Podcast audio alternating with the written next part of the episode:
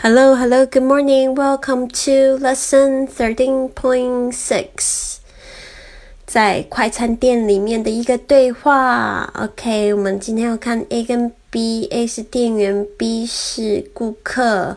那今天呢，就是 A 开头就说 Good afternoon, sir. Can I help you? 下午好，先生，我可以帮你吗？Good afternoon, sir. Can I help you? B 就说 “I'd like a beef burger, a French fries, and a milkshake, please. I like a beef burger, a French fries, and a milkshake, please. 所以我想要一个牛肉汉堡，还有一份薯条，还有奶昔。啊、uh,，I like a beef burger, a French fries, and a milkshake, please. 然后接着服务员就问，What flavor would you prefer, sir? What flavor would you prefer, sir? 你想要偏好什么样的口味？你偏好什么样的口味？What flavor would you prefer, sir? 然后你就说，I'm not quite sure. What do you have?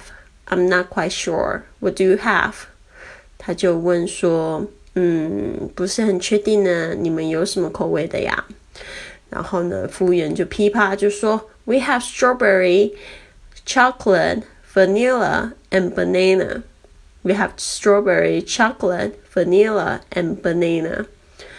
我们有这个草莓的，有巧克力，还有香草，还有香蕉的口味哦。然后顾客就说：“Very well, I'll try the banana flavor. Very well, I'll try the banana flavor. 好，那我就试试香蕉的口味。”然后接着服务员就问说：“Anything else, sir? Anything else, sir？” 就是说呢，还需要些其他的什么吗？Anything else, sir？他说：“No, thanks. That will be all. No, thanks. That will be all. 不了，谢谢，就这样。No, thanks. That will be all. 好的，这个对话呢是非常实用、非常常见的。希望有在这个快餐店帮助你说英文哦。I'll see you soon.